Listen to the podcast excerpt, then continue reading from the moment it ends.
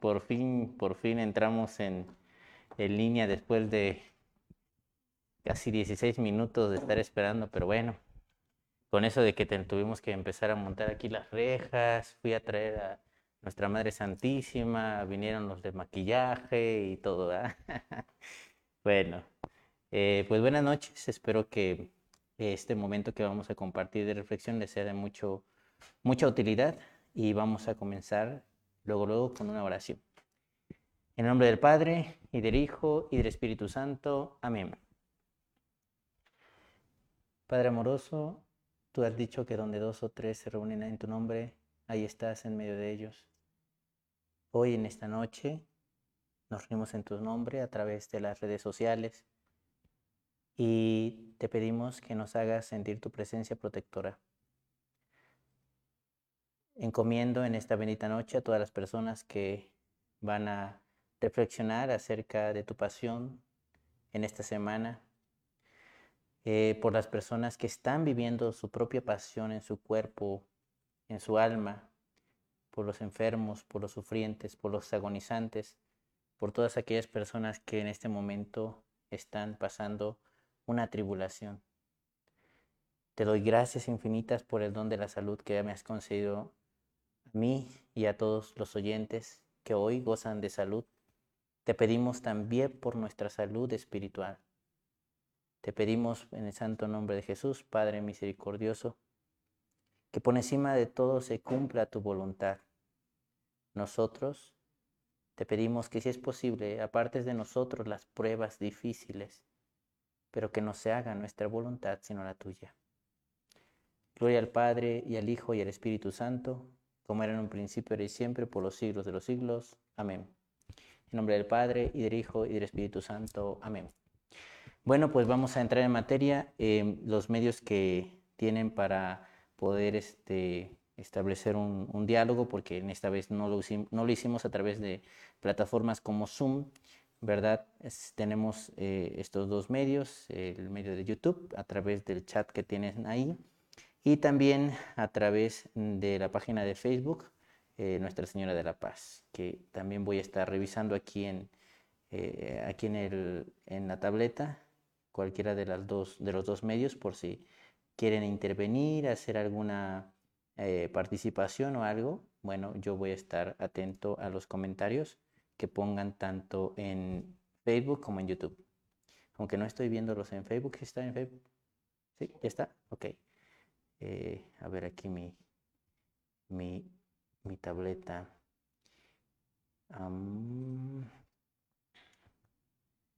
videos, necesito estar en videos para poder, aquí está ya, en vivo, ya, ya veo los, los comentarios, ok. Muy bien, bueno. Entonces vamos a reflexionar esta noche acerca del tema, el primer tema que quiero, bueno, el tema general de la semana se llama Pasión de Jesucristo, Pasión de la Humanidad. Y este tema, pues, pues pareciera a lo mejor un poco trillado en el sentido de que todo el mundo en los medios de comunicación están saturados de la cuestión de COVID, pero la verdad es que no podemos ser ajenos a la realidad la iglesia no puede ser ajena, a esta realidad. Y repito, no solamente, eh, como lo he comentado en diferentes momentos en las homilías, no solamente nos aqueja la situación del COVID, sino también muchas otras enfermedades y muchos otros padecimientos, eh, accidentes, tribulaciones, la violencia que sigue presente en nuestro país. Em, todos estos, estos acontecimientos siguen atribulando a la humanidad, así que no es un acontecimiento exclusivo de COVID, pero que definitivamente el COVID ha venido a, agudizar esta, esta pasión que, que está viviendo la humanidad. Em, aquí mm, tengo varios ya comentarios acerca, bueno, varios comentarios aquí en el YouTube, ¿verdad? Entonces, bueno, voy a, voy a comenzar con esta reflexión.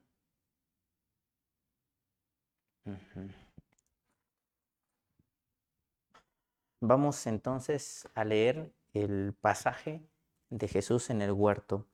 Y quisiera, bueno, por ahí Mario, que es el que me está ayudando allí en la, en la producción, eh, que si encontrás ahí alguna imagen en la web sobre una imagen de Jesús en el huerto, que nos la pudieras colocar para que pudiera ambientarse en este momento de la lectura que vamos a hacer. Em, em, he querido, repito, darle este título y comenzar con esta reflexión que me parece un punto central. Eh, de hecho, el tríodo pascual, como ustedes saben, comienza con el jueves santo y regularmente lo que se reflexiona es precisamente la celebración de la cena eh, mm, del Señor. Es decir, la cuaresma termina con esa celebración que tenemos regularmente alrededor de las 5 de la tarde, que lo más litúrgico, vamos a decirlo así, sería a las 6 de la tarde del día jueves, cuando se termina, eh, se da por terminado el tiempo, el tiempo de cuaresma para comenzar ahora sí el tríodo pascual. Ajá. Entonces, mm, este pasaje de la oración de Jesús en el huerto lo encontramos en los evangelios sinópticos, tanto en Mateo, Marcos y Lucas, que son los tres evangelios. ¿Qué significa sinópticos? Bueno, significa que son los evangelios que se han escrito con un gran parecido. Voy a decirlo así de esta manera tan coloquial, ¿no? Si nos se llaman sinópticos porque si colocáramos los evangelios en tres grandes columnas, estos tres tuvieran muchas semejanzas narraciones parecidas y el único evangelio que se escapa de ese esquema es el evangelio de Juan. Como ustedes sabemos, tenemos cuatro evangelios y los tres primeros se les llaman sinópticos por su gran parecido, repito. Y el evangelio de Juan es un evangelio que se escribe al final, que tiene mayor profundidad y que eh, también describe la pasión, pero de un modo particular. Entonces voy a comenzar leyendo el pasaje de Mateo, que lo encontramos en el Evangelio de Mateo en el capítulo 26, em, en, em, capítulo 26 y versículo 36. Mateo 26, 36. Voy a hacer la lectura, después voy a continuar con el esquema de la ubicación del texto, porque esto que voy a hacer es, no es una, propiamente una lección divina, no lo es, es una reflexión entre reflexión y aplicación práctica. Vamos viendo. El Señor esté con ustedes. Lectura del Santo Evangelio según San Mateo.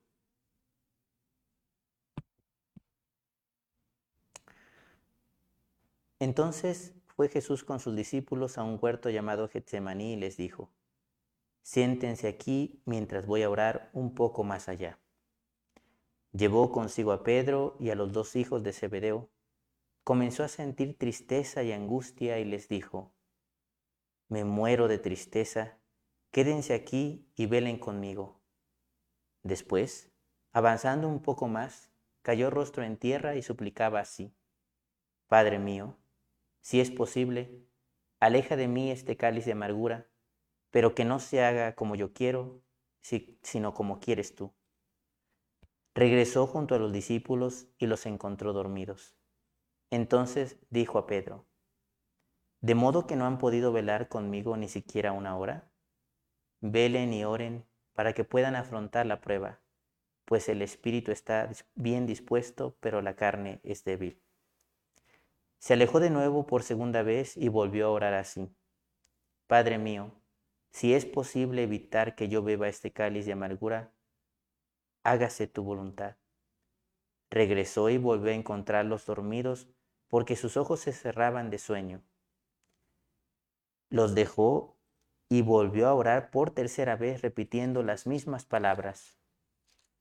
Entonces regresó a donde estaban los discípulos y les dijo, ¿todavía están durmiendo?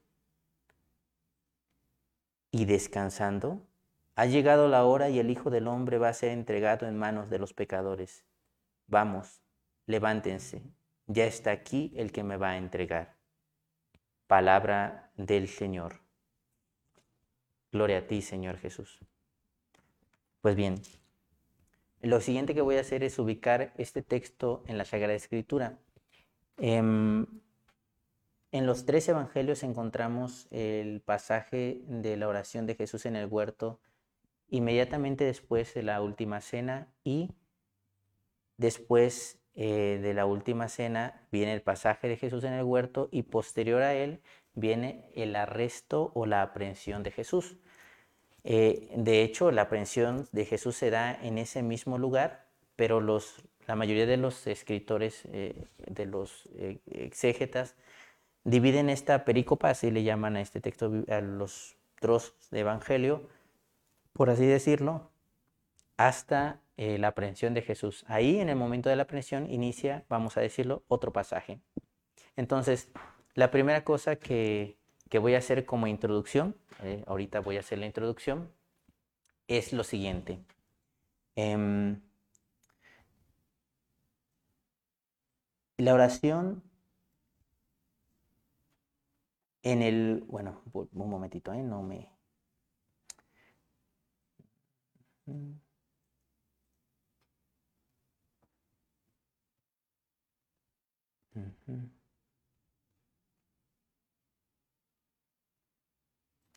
voy ahorita a hacer una, introducción general, algunos pincelazos de lo que voy a tratar, de lo que ya estoy tratando. Una cosa es la ubicación y la introducción de este texto.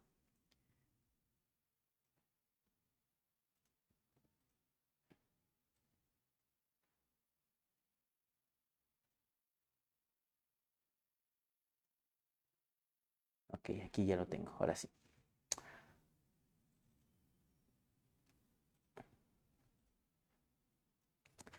La oración en el Getsemaní es una clave para comprender con profundidad la pasión de Jesús.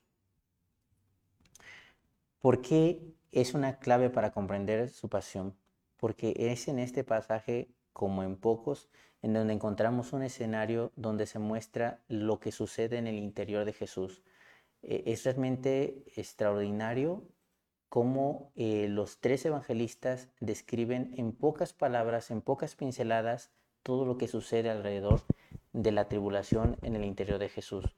En otros momentos, en otros pasajes, hemos escuchado eh, también narraciones breves, por ejemplo, cuando Jesús se encuentra con la mujer em, de la viuda de Naín, a cuya eh, mujer se le había muerto su único hijo, y dice el pasaje que se conmovió profundamente. Otro, eh, todos estos pasajes a mí me gustan mucho porque, repito, me encanta descubrir la humanidad de Jesús. Jesús deja de ser Dios, eh, eh, perdón, Dios deja de ser ese Dios inalcanzable y se nos muestra en su lado humano. Entonces, encontramos eh, que se conmueve profundamente con la vida de Naim, encontramos que llora en el, en el momento en el que Lázaro muere, encontramos que pocas veces encontramos, repito, matices de las expresiones em, vamos a decirlo, muy humanas de Jesús a nivel dramático, así lo voy a decir, a nivel dramático. Y en este pasaje lo encontramos así. Es verdaderamente un cuadro dramático de Jesús porque se vislumbra todo lo que está pasando en su interior. Pero la única cosa que va en la escritura que va, dicen los, los exégetas, la única cosa que va a asimilarse y que se va a entender con el mismo nivel de drama, como lo vemos en este pasaje, es las palabras en la cruz. Cuando Jesús llega a exclamar, Dios mío, Dios mío, ¿por qué me has abandonado? Regreso al texto. Entonces, el texto se encuentra después de la última cena, perdón, eh, sí, después de la última cena, la oración en el huerto y luego la presión de Jesús.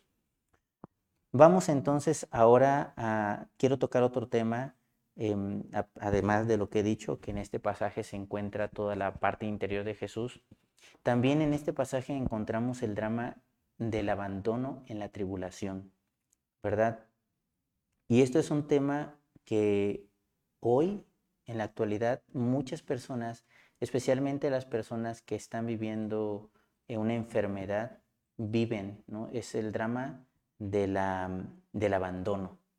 Cuando una persona se siente sola, eh, sabemos que esta enfermedad de COVID tiene como consecuencia o ha traído como consecuencia eh, el aislamiento. Pero a las personas que lo han padecido, a las personas que han tenido esta enfermedad, em, en la poca experiencia pastoral que tengo ahorita, pues me doy cuenta que, que sienten una extrema soledad. O sea, y es, una, es, una, es una enfermedad que confronta eh, el sentido de soledad. ¿Por qué? Porque las personas pues no pueden ser visitadas, muchas de ellas se sienten aisladas. Yo he tenido personas, como les he comentado aquí en la comunidad, que en el momento de la confesión, después de haber tenido COVID y recuperarse, vienen a confesarse y me dicen, Padre, le pido perdón a Dios porque siento rencor contra mi comunidad, porque me he sentido solo, porque nadie se dignó a hacer una llamada, porque nadie eh, me se dignó a ver qué necesitaba ofrecerse, ¿no? Y otras personas que aún rodeadas de, de mensajes o de que las personas estén ahí, repito, como son personas que tienen mucho la necesidad de abrazar, de ver, de sentir, que están acostumbradas a esta experiencia eh, corporal, o vamos a decirlo física, cuando viven en, la, en el COVID, pues sienten la experiencia de abandono.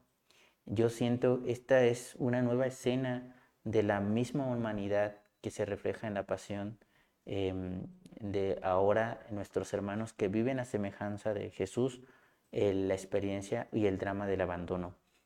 Miren, fíjense lo que dice.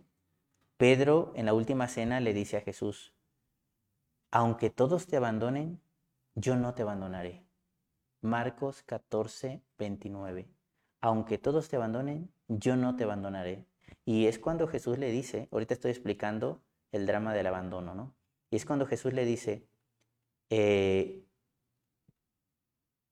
yo te aseguro que esta misma noche, antes de que cante el gallo, me habrás negado tres veces, ¿no? Híjole, y fíjense, eso lo dice en Marcos y en, y en Lucas 22, 23 dice, Señor, yo estoy dispuesto a ir contigo a la cárcel e incluso a la muerte, ¿no? Eh, Pedro aquí habla y así como a veces nosotros nos aventuramos a decir, no, sí, yo estoy dispuesto por esto. Es como cuando decimos, venga a nosotros tu reino en el Padre nuestro, ¿no? Este, cada día nosotros que, que oramos y decimos, venga, nosotros estamos pidiendo que el mundo se acabe. en realidad, ¿no? Es una petición de que ya se acabe el mundo o que yo vaya con el Señor, en el sentido profundo, ¿no? Pero no somos tan conscientes de ello. Así de esta manera, Pedro eh, pareciera, digo, si voy a decirlo de manera muy coloquial, pareciera que está hablando de dientes para afuera, ¿no? Em, regreso, estoy en este, en este drama del abandono que sufre Jesús en el, al inicio de su pasión. Y fíjense, em, dice eh, Marcos 14:50 y Mateo 26:56, ambos evangelios lo dicen así de forma literal. Una vez que a Jesús lo apresan, entonces todos sus discípulos lo abandonaron y huyeron. Entonces todos sus discípulos lo abandonaron y huyeron. Es que el Evangelio está aquí hablando claramente de, de que Jesús quedó solo totalmente, ¿no? Dice el evangelista, dice tanto Marcos como Mateo atestiguan todos en ese momento. De hecho, me parece que es Marcos, vamos a ver, cuando habla de un muchacho que está, este, un joven, ajá, Marcos dice, después de esta cita, un joven que lo iba siguiendo cubierto tan solo con una sábana, lo detuvieron, pero él, soltando la sábana, escapó desnudo, ¿no? Mm, algunos hacen referencia que tal vez haya sido Juan, pero no sabemos eh, quién es este personaje, este joven, porque bueno, dentro de los doce apóstoles la tradición nos indica que Juan era el más joven, ¿no? Por eso algunos suponen que este de Marcos eh, 14, 51 eh, es, es Juan, pero no sabemos. Eh, el, el, detalle aquí es que todos lo abandonan, ¿no? Repito, este es el drama del abandono que sufrimos en la tribulación y es el drama del abandono que muchas personas hoy están sintiendo a nivel espiritual, ¿no? Em, ¿Cuánta falta, cuánta necesidad hay hoy de muchos hermanos que están viviendo su propia pasión de no dejarlos solos, de que no se sientan abandonados, que no se sientan, em, eh, pues que están sufriendo solos, ¿no? A veces, repito, aunque la verdad es que eh, vamos a tocar el tema de la de la pastoral del duelo con un invitado, una invitada que nos va a venir a ayudar a estos diálogos, a compartir este, este tema sobre las personas que han perdido un ser querido. Pero la experiencia de abandono, la experiencia de dolor, en el sentido cristiano, no hay palabras, no siempre, o sea, las palabras em, o las ideas más bien, o los conceptos que nosotros podamos explicar a las personas eh, quedan de sobra. Lo que queda es la presencia de la persona, es el acompañamiento, es el abrazar el alma, es, ese es, eso es lo más importante como cristianos, ¿no? Porque muchas y muchas veces no podremos tener la oportunidad de hacernos presente de otra manera, más que eh, eh, de una manera física, sobre todo en este campo del COVID-19. En fin, sigo adelante porque ya son 8.38 y apenas llevo un aspecto del drama del abandono. Em, vamos ahora a analizar eh, el modo de orar de Jesús en la tribulación y para eso voy a poner em, cuatro puntos, cuatro puntos eh, de los que vamos a aprender a Jesús, qué vamos a aprender de, Jesús, cómo ora Jesús en la tribulación en este pasaje. Vamos a tomar cuatro puntos. Y el primer punto, ¿verdad?, que encontramos es Jesús se hace acompañar y lo hace de forma regular. Ese es el primer punto de cómo Jesús em, ora en la tribulación. Jesús no cabe duda que oraba a nivel personal, pero en este momento de, de su tribulación, Jesús busca la compañía, y, lo hace de forma regular, porque el evangelista Lucas nos lo devela en el versículo, en el capítulo 22, versículo 39, dice, después salió y se fue como de costumbre al monte de los olivos. Es decir, esta era una práctica que él hacía de modo regular. Y es por eso que Judas, el traidor, puede dar una referencia de dónde se encuentra Jesús, ¿verdad? ¿Por qué? Porque es algo que hace constantemente. Y entonces eh, nos damos cuenta que Jesús de modo particular lo hace en este momento de mayor tribulación, ¿no? Primero se reúne con ellos para celebrar la última cena, dice, y después, dice, sus discípulos lo siguieron, ¿no? Em, en Lucas 22:39 encontramos esta frase, sus discípulos lo siguieron. Es decir, Jesús en la tribulación se hace acompañar. Y la, primera enseñanza que tenemos aquí, de los cuatro puntos que quiero compartir de cómo ora Jesús en la tribulación, es esa. Jesús, aunque es el Hijo de Dios, aunque está unido íntimamente a Dios, Él siente la necesidad de compañía. Y por eso no es malo, o sea, siempre es bueno que nosotros a través de las redes sociales, eh, cuando alguien dice, oye, en, los grupos a los que pertenecemos, dicen, pido oración eh, por mi familia, pido oración por fulanito de tal que está muy enfermo, es totalmente válido, es recomendable hacer saber a las personas cuando alguien está enfermo y necesita de oraciones. Mm, fuera o más allá del morbo que, morbo que podamos tener, porque yo, Padre Jesús en particular, evidentemente yo no creo tan bueno a veces cuando una persona está enferma, a lo mejor poner una imagen de...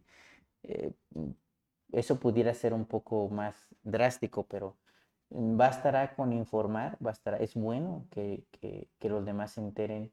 Si estás pasando por una tribulación, sobre todo tus amistades, tu círculo de amigos, pues coméntales, no te quedes solo, no, eh, coméntales, pidan por mí. en algún círculo no tendrás que ser específico, ¿verdad? Hay personas que no les gusta que los demás se enteren, pero mm, yo creo que es una buena práctica que lo comentes con tus amistades, a las personas que tú les tengas confianza.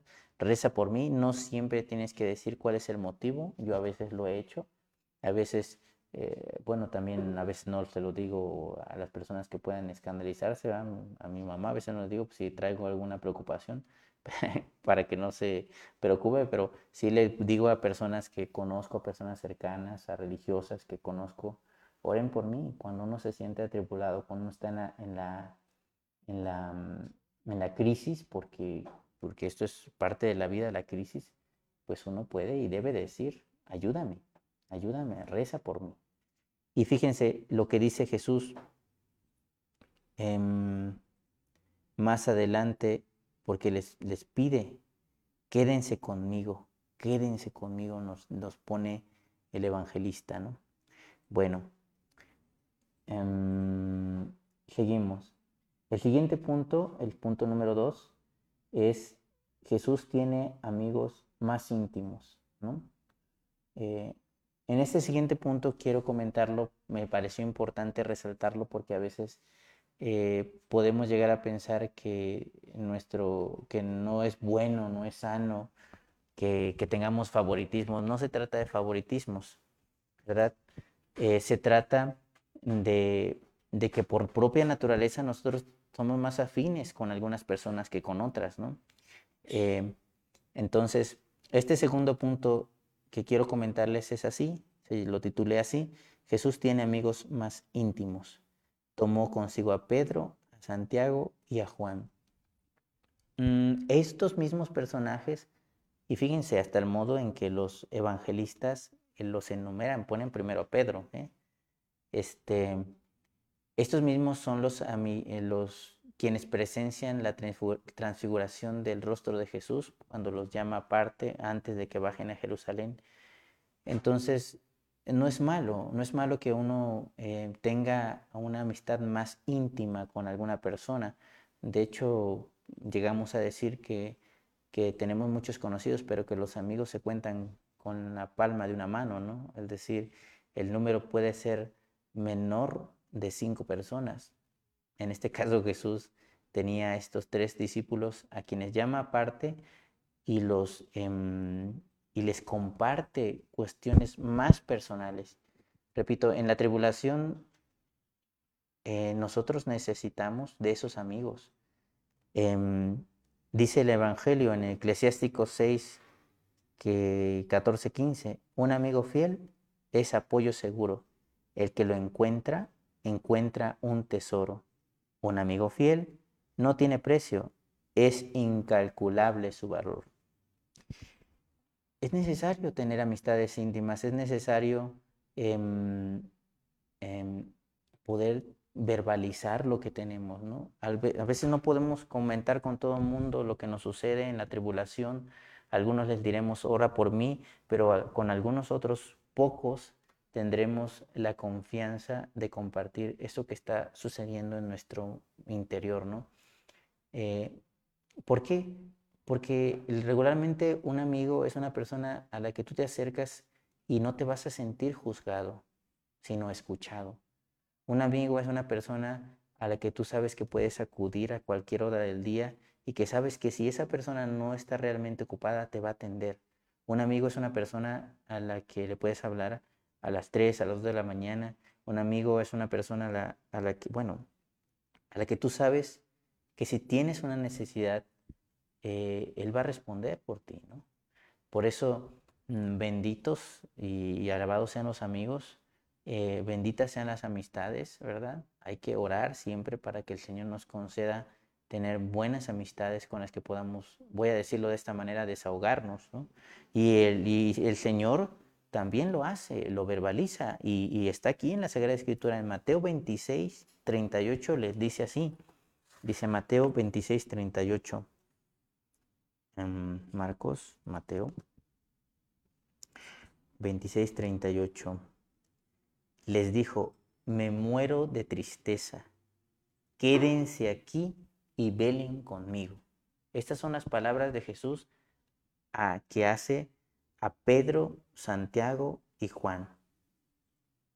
Se llevó, en, el, en el versículo 36 dice, se llevó consigo a Pedro y a los hijos de Zebedeo, Santiago y Juan, y les dijo a ellos, o sea, como un círculo todavía más íntimo, a ellos les dice, me muero de tristeza. A lo mejor esto no lo llega a exclamar Jesús en un ambiente más público, en un ambiente en el que está mm, pues eh, con mucha gente, ¿no?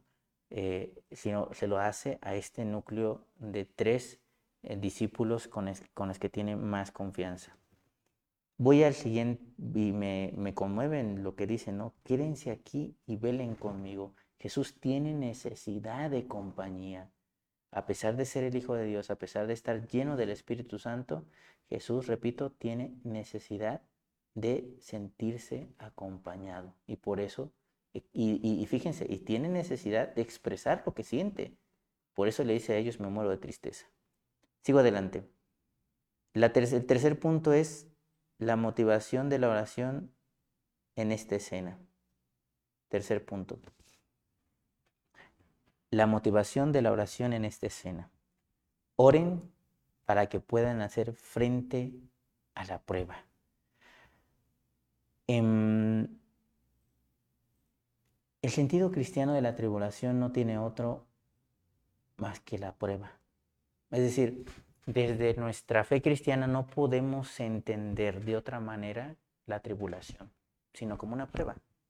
Si nosotros quisiéramos darle otro sentido, pues tal vez nos estaríamos rozando en la, de la revelación, saliéndonos un poco de lo que un cristiano entiende por la tribulación, porque em, no podemos entenderla, eh, bueno, yo así lo veo, sé que hay una discusión teológica alrededor de esto, ¿verdad? Del Dios que castiga y el Dios que hace justicia, ah, pero no podemos entender, porque esa no fue la imagen que Jesús quiso mostrar del Padre como un Dios castigador.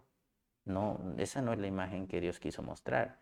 Por eso no podemos entender eh, la pandemia como un castigo, porque esa no es la imagen que Jesucristo quiso dar de, del Padre. Cuando Jesucristo quiso hablar de eso, puso la parábola del Padre misericordioso.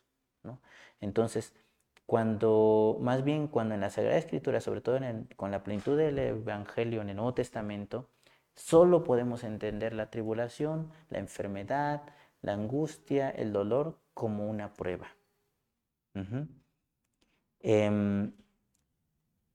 Para Dios, para el Hijo de Dios, ojo lo que estoy diciendo, porque para Jesucristo no constituye precisamente una prueba, porque bueno, hay dos vías o dos, em, vamos a decirlo así, dos em, intereses en la prueba. Uno es mostrar la gloria de Dios y otro es Em, mostrar la libertad del hombre. En el caso de Jesús, ahorita explico esto que he dicho, en el caso de Jesús, pues es más bien la manifestación de su humanidad y de su propio dolor, y en medio de esta, su afirmación a la voluntad de Dios. Es decir, para Jesús, eh, la tribulación en el, huerto de los, en el huerto de los olivos no es más que una manifestación de su humanidad y y que en medio del dolor Él se abandona a la voluntad de Dios. Para nosotros, eso fue para Jesús, para nosotros la prueba es un don de Dios, porque eh, es solamente a través de la prueba donde puede germinar la semilla de la flor de la fe. Así lo expresa el Padre Fortea. Eh, para nosotros la prueba es un don de Dios porque es el ambiente donde puede germinar, o puede florecer la semilla de la fe. ¿Cuál es el ambiente para que la fe pueda florecer? La prueba. No hay otro. No hay otro modo de que la fe se ensanche y las virtudes se, eh, pues se vayan reforzando más que la prueba. Em, una vez que nosotros estemos delante de Dios ya no vamos a poder florecer en la fe porque ya vamos a tener la visión beatífica. Una vez que estemos delante de Dios, cuando Dios nos mande llamar, ya no podemos florecer en las virtudes. Ya, ya ninguna virtud será necesaria más que la caridad, dice San Pablo. La fe, la esperanza pasarán y solamente quedará la caridad. Es la única virtud teologal que va a subsistir. De ahí todas las virtudes que podamos tener en esta tierra no van a ser necesarias porque ya vamos a estar delante de Dios. Por eso esta iglesia, por eso este mundo en el que estamos se considera la iglesia peregrina, la iglesia militante, porque es una, es una iglesia en donde vamos a pasar muchas pruebas y donde el dolor y el, esto a lo mejor suena feo ¿no? y dramático, pero en algunas ocasiones, cuando Dios lo permita, será inevitable pasar por una, por una prueba. En fin, la prueba también trae como posibilidad que un hombre se aleje de Dios. Es decir, sí es cierto que la prueba tiene como finalidad que, haga crecer, nos haga crecer en las virtudes, que, que, solamente con la prueba podemos ensanchar el corazón, podemos a lo mejor perseverar en la humildad, en la piedad, en la, en la oración, pero también la prueba nos da la posibilidad de dejarnos de Dios. Y bajo una misma circunstancia de tribulación puede crearse una Madre Teresa de Calcuta o un Adolfo Hitler, ¿no? Bajo el mismo ambiente de prueba em, existe la posibilidad de que una persona o se acerque más a Dios o se aleje de Él. Pero entonces, ¿por qué Dios no evita entonces esto? ¿Por qué si ve que una persona se está alejando de Dios, por qué mejor ya no le porque la prueba también da la posibilidad de amar en libertad. Es decir, cuando tú eliges libremente a Dios, tu amor, el amor se hace legítimo, porque solamente podemos amar eh, en libertad. Es decir, lo que hace legítimo el amor es que seas libre, porque mm, tú no puedes obligar a alguien a que te ame, ¿no? Y si alguien se ve coartado en su libertad, entonces no es amor. Por eso, cuando se va, alguien se va a casar, lo primero que se hace, eh, la primera pregunta que se hace a los que se van a casar ya estando en el altar, y lo que siempre se está remarcando en, en la presentación matrimonial, cuando van con los papás y los testigos, te casas libremente y mil veces les dicen, lo hacen libremente y ya en el momento del, del matrimonio dicen, han venido aquí por su libre y plena voluntad, sin que nada ni nadie los presione para esto? Es decir, solo la libertad legitima al amor. No se puede separar, no se puede entender el amor sin la libertad. Por eso Dios mm, respeta nuestra libertad y por eso en la prueba nos da, está la opción de aceptarlo o rechazarlo, ¿no? Y ahí tenemos a los dos ladrones en la cruz. en la misma tribulación, uno de ellos reniega, que no sabemos qué pase con él, y otro de ellos le dice, Señor, acuérdate de mí cuando estés en, en los cielos. Y él reconoce, se reconoce pecador y dice, le dice al otro, tú ni estando en la misma prueba te arrepientes, este, nosotros estamos aquí porque merecemos, pero este ningún mal ha hecho. Y lo reconoce como Señor. Y, dicen que, bueno, el gran último robo de ese ladrón fue el reino de los cielos, ¿no?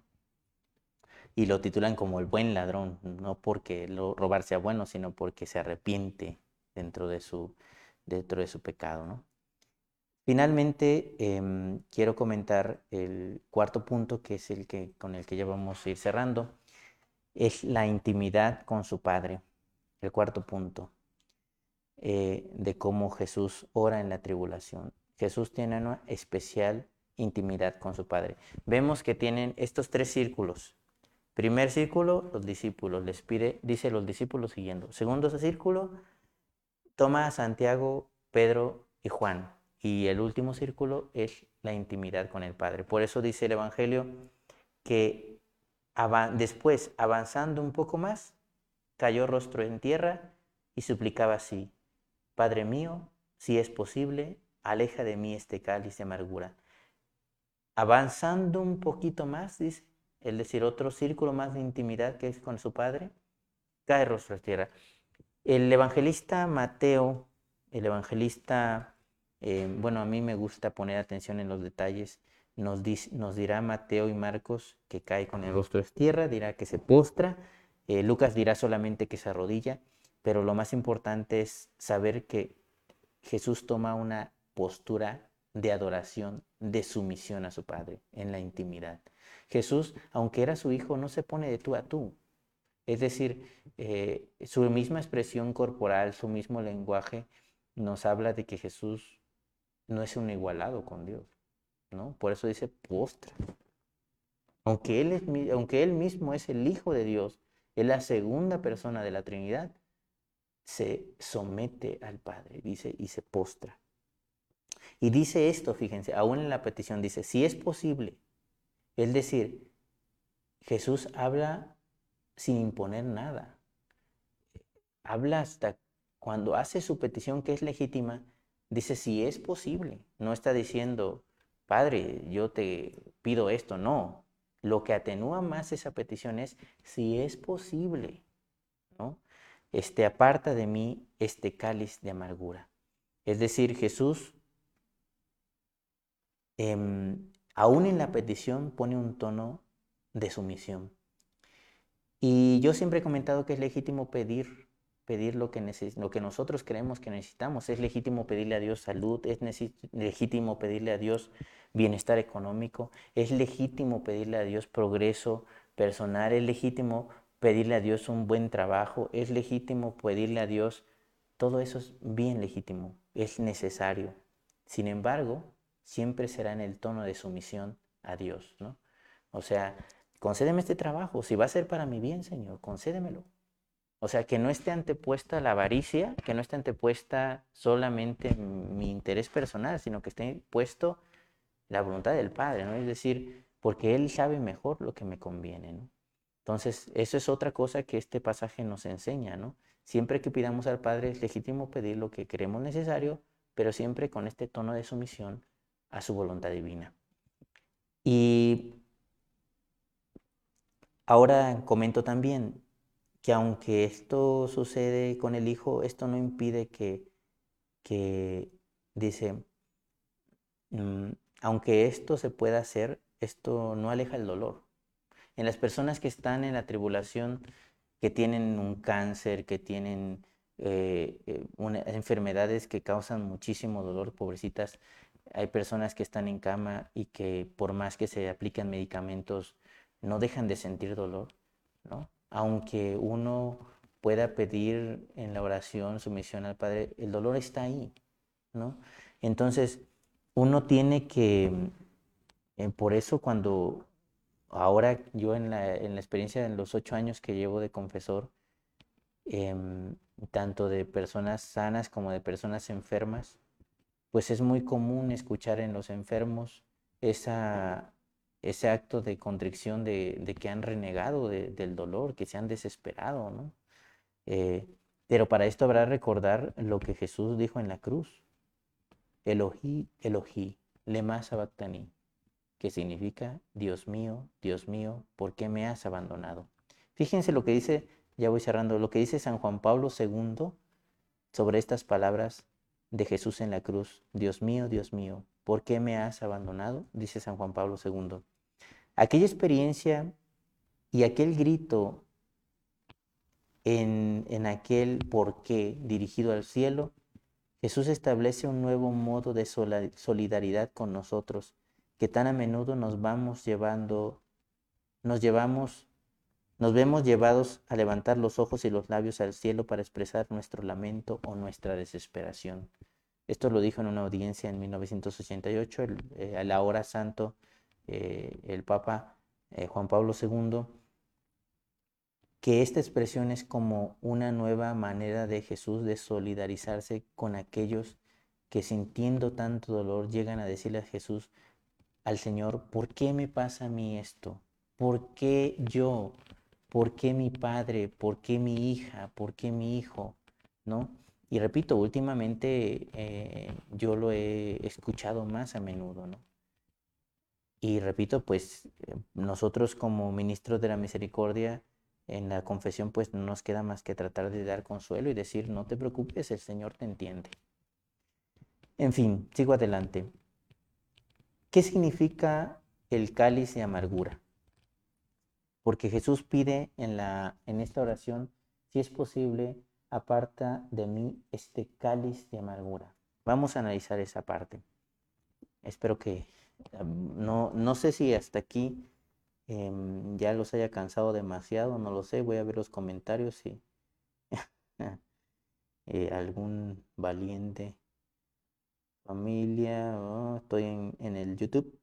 Gracias por las reflexiones. Alejandro León, Victoria del Carmen, Laura Campos, Angélica Ojeda, Gustavo Sánchez. Tenemos en este momento en el YouTube 106 conectados, muy bien. el niño Maximiliano Abrán, ok. Solo saludos y buenas noches, ok, sí. Muy bien. Ahorita voy a checar los comentarios del Facebook para continuar con la última parte de esta explicación. Eh, ¿Qué significa el cáliz de amargura para este pasaje bíblico? Veamos. Facebook. No sé por qué en Facebook no puedo ver los comentarios. Ah, sí, aquí están los comentarios. Ah. ok, comentarios, comentarios. Buenas noches y saludos, nada más. Ok. Si hay alguna pregunta, bueno, también en los comentarios pueden hacerla. Que bueno, dijo San Agustín, si Si, no me, si, me si me preguntan, no sé. Si no me preguntan, sí sé, decía San Agustín. Ok, voy a continuar con, la explicación. ¿Qué significa entonces el cáliz de amargura? Em, para las diversas culturas, eh, fíjense la copa, porque el cáliz es finalmente la copa, eh, así lo entendemos nosotros, con la que Jesús Em, celebra la Pascua, ¿no? Y también ahora sí le llamamos al cáliz, que es la copa que nosotros los sacerdotes utilizamos en la Santa Eucaristía. Y el sentido que tiene la copa en la vida cotidiana, pues puede tener varios sentidos, ¿no? Por ejemplo, nosotros le damos en el sentido actual y cotidiano el sentido de compartir, de, tener intimidad, de tener confianza. Yo me bebo una copa confiando en, en lo que me das, ¿verdad? Eh, tiene sentido de triunfo en los jugadores de fútbol. Por ejemplo, pues hemos escuchado la, Copa del Mundo, ¿no? La Copa del Mundial. Es curioso cómo es una copa lo que representa el triunfo, ¿no? Por eso la copa, repito, tiene un sentido casi universal en muchas culturas, ¿no? Y, y en muchos otros, pues se ocupa la copa como modo de trofeo aún en otros deportes fuera del fútbol. La copa también tiene un sentido de fiesta, un sentido de honor, de honra cuando se realiza un brindis, ¿verdad? En alguna fiesta, honrando al que cumple años, a los que se han casado, a la quinceañera, se dicen unas palabras, se levanta una copa, ¿no? Regularmente eh, se utiliza vino, algunas veces un sustituto de vino o con lo que sea, pero es la copa, es el vaso, es, es, ese, es ese, levantar la copa, ¿no? Es curioso porque es lo mismo que nosotros hacemos en la Santa Eucaristía. Levantamos el, cáliz, que es la copa, eh, pero ahorita explico el sentido, cómo se transfiere a la Sagrada Escritura. En la, en la historia de la escultura, la copa ha tenido varios sentidos. Por ejemplo, ha tenido el sentido de dolor y del duelo, ha, tenido también el sentido de gozo. Por ejemplo, recordamos el caso de, de, la, de la cicuta, en el caso de Sócrates, que se le da a beber en un cáliz, entonces es el cáliz de la muerte, es, el, es la copa para morir, ¿no? También ha, sentido, ha tenido el sentido de la traición, ¿no? Para en las épocas, en la historia, diferentes culturas, cuando algún emperador, algún rey ha sido traicionado, ha sido envenenado en su copa, por eso se llegó a tener la tradición. Incluso lo recordamos en, en los papas, ¿no? También, que eh, algún personaje histórico utilizaba a alguien que probara de su copa, de su cáliz, para asegurarse de que no estuviera envenenado. ¿no? Eh, y finalmente pasamos al sentido bíblico. Nosotros en el Salmo 116 dice, ¿cómo pagaré al Señor todo el bien que me ha hecho? Levantaré el cáliz de salvación invocando su nombre. Levantaré la copa invocando su nombre. Es este sentido de agradecer a Dios, ¿no? Es el sentido de sentirse agradecido con Dios es voy a decir, es como un brindis litúrgico. A lo mejor espero no, si alguien de liturgia me esté oyendo, no se vaya a desgarrar las vestiduras por esto que estoy diciendo, ¿no? Pero es, es ese sentido de agradecer. Dice, levantaré, ¿cómo le voy a agradecer a Dios? ¿Cómo le voy a pagar? Dice, levantaré el cáliz de salvación, Salmo 116, ¿no? Y también lo encontramos en otra cita bíblica cuando, cuando se dice, cuando dice, me preparas un banquete para envidia de mis adversarios, perfumas, me perfumas con ungüento mi cabeza y llenas mi copa hasta los bordes. Es decir, el Señor me favorece. ¿Cuál es el cáliz de Jesús? El cáliz de amargura es un cáliz de sufrimiento. Dice, Jesús en el Evangelio le dice a sus discípulos, a estos mismos, ¿eh? a estos mismos que se llevó y que se apartó, a los mismos que vieron a Pedro, Santiago y Juan, vieron su transfiguración, a ellos mismos eh, les pregunta porque llega la mamá del Cebedeo y le dice, quiero que mis hijos estén uno a tu derecha y otro a tu izquierda. Y entonces Jesús les dice, ¿podrán beber del cáliz que yo he de beber? Hay un, texto, ¿verdad?, de, de, esto del cáliz que luego les voy a recomendar, y un sacerdote, una reflexión muy bonita. Dice, y cito a este texto, dice, Jesús pregunta a sus amigos, ¿podéis beber la copa de amargura que yo he de beber? Y ellos respondieron que sí. Dice este autor, pero no tenían ni idea de la carga de sufrimiento que conllevaba una respuesta afirmativa. La copa de Jesús es la copa del sufrimiento, que después se transforma en victoria, pero que en ese momento es el cáliz de amargura, el cáliz del sufrimiento. Es el sufrimiento que representa de toda la humanidad. No solamente sus propios sufrimientos de Jesús, sino sabemos que en Él el sufrimiento de toda la humanidad. ¿Por qué? Porque son los pecados de todo el mundo. Por eso dice Jesús, si es posible amarte de mí este cáliz de amargura. ¿Y qué es ese cáliz de amargura? el sufrimiento de la humanidad. Dice, es una copa llena de angustias físicas, mentales, espirituales, de todo tipo. Es la copa del hambre, de la tortura, de la soledad, del rechazo, del abandono de sus discípulos y la angustia inmensa. Es la copa llena de amargura. Y hoy, hoy por hoy, ¿verdad? Es el, es el sufrimiento que, que viene, que tiene la humanidad. Pero sin embargo, este mismo cáliz una vez que, Jesús muere y resucita, se convierte en un cáliz de salvación. Por eso dice el Salmo 116, levantaré el cáliz de la salvación. Porque entonces ese cáliz de amargura se transforma de un sacrificio cruento a un sacrificio incruento. Del cáliz de la última cena, del cáliz de, la, de Jesús en la cruz, al cáliz de la resurrección sangre de la nueva alianza, dice, ¿verdad? Por eso el vino representa la sangre de Jesús. Pues bien, voy cerrando esta explicación, esta reflexión de, Jesús en el huerto de los olivos, eh, hablando ahorita del cáliz, que ya ven que Jesús dice, Padre, si es posible, aparta de mí este cáliz. Y termino, voy terminando con esta última parte que pues es el culmen, yo que los he comentado, y que a mí me encanta de esta oración porque eh, es como la plenitud de una oración em, de una espiritualidad mucho más alta, mucho más sana, mucho más plena, pero que no se haga mi voluntad, sino la tuya. Fíjense, qué duro, yo ya lo he comentado muchas veces para quienes me han escuchado en las homilías, ya voy terminando, eh, que Jesús en medio de la tribulación dice que se haga tu voluntad. Y para todos los que hemos experimentado algún tipo de sufrimiento sabemos que, que eso no es tan sencillo. Cuando tienes a tu, un hijo, cuando tienes a tu mamá enferma, cuando tienes a alguien que amas mucho enfermo, abandonarte la voluntad de Dios cuando sabes que existe la posibilidad de que ese ser muera, de que ese ser se retire, es duro, es difícil. Sin embargo, nuestra fe nos lleva a confiar en que su voluntad siempre será mejor que la nuestra. Y, ojalá que el Señor nos conceda a todos, a mí y a todos, esa fuerza en el momento de la tribulación de poder decirle, hágase tu voluntad y no la mía.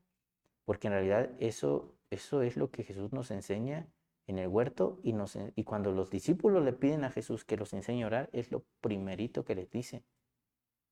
El Padre nuestro, hágase tu voluntad, así en la tierra como en el cielo. ¿no? Y, y, no es meterse en complicaciones de, qué es la voluntad de Dios, sino porque, bueno, así hay personas que, es que padre, no sé cuál es la voluntad de Dios, eh, no sé si quiera que sea monja o, o, sea de mm, universitaria, no sé, no, espérense, no, por ahí no va. ¿Por qué digo esto? Porque, porque Dios te va a amar a lo que te dediques. O sea, esas cuestiones más prácticas, eh, Dios te las deja en tu libertad y Dios te va a seguir amando, no te va a dejar de amar ni una rayita, lo mismo que si eres religiosa, que si eres enfermera, que si eres sacerdote o que si no lo eres. Voy a decir algo que me voy a atrever a decir algo temerario, ¿eh? Temerario, y espero, espero que nadie se rasgue las vestiduras. Si una religiosa deja la, la eh, yo sé que a lo mejor algunos no van a estar de acuerdo conmigo con este comentario, pero ahí les va. Si una religiosa deja la vida consagrada, Dios no, va, Dios no la va a dejar de amar ni una rayita menos. Estoy seguro de que Dios no la va a dejar de amar ni una rayita menos porque deje una congregación religiosa o un sacerdote que deja el ministerio, Dios lo va a amar igual. Dios no lo va a dejar de amar una rayita menos. Porque Dios no piensa como nosotros, porque Dios no condiciona a sus hijos, ¿verdad? Eh, porque Dios ama a todos y no condiciona su situación, ¿no? Entonces, bueno, hágase tu voluntad y no la mía, está enfocado más cuando, ya, cuando hay situaciones en las que se escapan a lo que nosotros ya no podemos hacer, ¿no? Porque lo primero que tenemos que hacer es lo que está en nuestras manos. Cuando nosotros no hacemos lo que no está en nuestras manos, no, pues no podemos culpar a Dios, ¿no? Si no te cuidas, si no haces lo que tienes que hacer, si no llevas, eh, si, si, si, no llevas una, eh, una vida sana, si te andas metiendo en líos, pues Dios te dio inteligencia para que la utilices, Dios te dio capacidades para que las utilices. No voy a decir, me, no me voy a amarrar una, como ya lo he dicho ¿no? en otras eh, veces, no me voy a amarrar un, un, lazo en los ojos y me voy a ir a medio Bernardo Quintana y voy a decir, hágase su voluntad a ver si me atropellan, ¿no? O, o no. Pues no, tienes que fijarte al cruzar la calle, tienes que cuidarte del COVID, tienes que ponerte el cubrebocas. No, es que yo confío en la voluntad, ya está. No, si, si, por, si tú hiciste lo que tenías que hacer y aún así te pasó lo que te pasó, bueno, ahí sí, ya es, ya es, como decimos, ahí sí ya estaba de Dios, pero tú cumpliste con hacer lo que tenías que hacer, ¿no? Entonces, cuando Jesús dice en el huerto de los olivos, pero que no se haga mi voluntad sino la tuya, es porque Jesús ya cumplió con todo lo que él tenía que hacer. Cuando él ya ha llevado a cabo su misión y ya solo espera que lo que sigue adelante, pues sea lo que realmente la, voluntad del Padre. Y es entonces cuando llega Judas, el único discípulo que no lo acompaña a hacer oración porque se va por sus 30 monedas de plata para entregarlo a, Jesús en la conocemos el beso del traidor, el beso de Judas. Y a pesar de que los que estaban ahí, sus amigos, pues dice el Evangelio, ya voy terminando, fue, él rezó tres veces la misma oración y tres veces fue a buscar a sus discípulos y las tres veces estaban dormidos, ¿no? Entonces, em, ese, este pasaje del Huerto de los Olivos termina con esa, eh, em, esta perícopa, este trozo del Evangelio, con la presión de Jesús y con el beso de Judas, ¿no? Em, pues nada, hasta aquí lo que quería comentarles y voy cerrando. Eh, resumo los puntos que he comentado, lo, solamente los digo, no los voy a volver a explicar. Em, Jesús, este pasaje, en este pasaje se ve la angustia y la interioridad del Señor. Es un pasaje hermoso porque muestra todo lo que Jesús trae dentro. Él vive el drama del abandono, ¿verdad? El drama del abandono de sus propios amigos, cuando dice el evangelista, todos y entonces todos sus discípulos lo abandonaron. Y analizando el modo de Jesús como ora en la tribulación, nos deja estos cuatro puntos. Uno, Jesús se hace acompañar, lo hace de forma regular. Dos, Jesús tiene amigos íntimos y expresa con ellos su sentir. Tres, la motivación de la oración es hacer frente a la prueba. Y cuatro, Jesús tiene una intimidad profunda con el Padre hasta abandonarse a su voluntad. Pues bien, hasta aquí mi reflexión. Espero que les haya servido de algo y los espero el día de mañana. Ya voy cerrando. Termino de ver los comentarios. Los espero el día de mañana igual a las 8 de la noche. Ahora sí esperamos empezar, puntuales. Esperamos que nos haga eh, eh, el favor eh, ya de tener ya más acomodado pronto, ¿verdad? Disculpen la tardanza. Esperemos mañana, primero Dios, a las 8 de la noche, después de que celebro la misa de las 7, eh, a seguir la siguiente reflexión. El día de mañana les anuncio el tema, va a ser la cruz de Jesús. ¿Qué es una cruz? ¿Qué no es una cruz? ¿Cómo está viviendo la humanidad el sentido de la cruz? Pues bien, vamos a hacer una oración final y les doy la bendición. En nombre del Padre, y del Hijo, y del Espíritu Santo. Amén. Padre amoroso, pongo tus benditas manos a todas las personas que hoy, que esta noche y que en este momento están sufriendo alguna tribulación. Padre amoroso, te doy infinitas gracias por todas las pruebas que has permitido que pase a lo largo de mi vida, por las veces que me has sostenido, por las veces que me has hecho sentir tu amor y tu fortaleza. Gracias Señor porque siempre estás conmigo. Gracias porque me haces sentir tu, tu, compañía, tu fortaleza. Gracias por las amistades que me concedes, con quienes puedo compartir la vida, el amigo con el que puedo eh, apoyarme, contar lo que yo necesito. Gracias por el tesoro de mis amistades. Gracias por la comunidad que me das. Gracias por todos los dones y por todas las pruebas que pondrás en mi camino. Amén. El Señor esté con ustedes. Y la bendición de Dios Todopoderoso, Padre, Hijo y Espíritu Santo, descienda sobre ustedes y permanezca para siempre. Para los que no, bueno, termino, para los que no se han suscrito, ojalá puedan suscribirse, darle like y poner a la campanita en mi canal de YouTube. Hasta luego, buenas noches.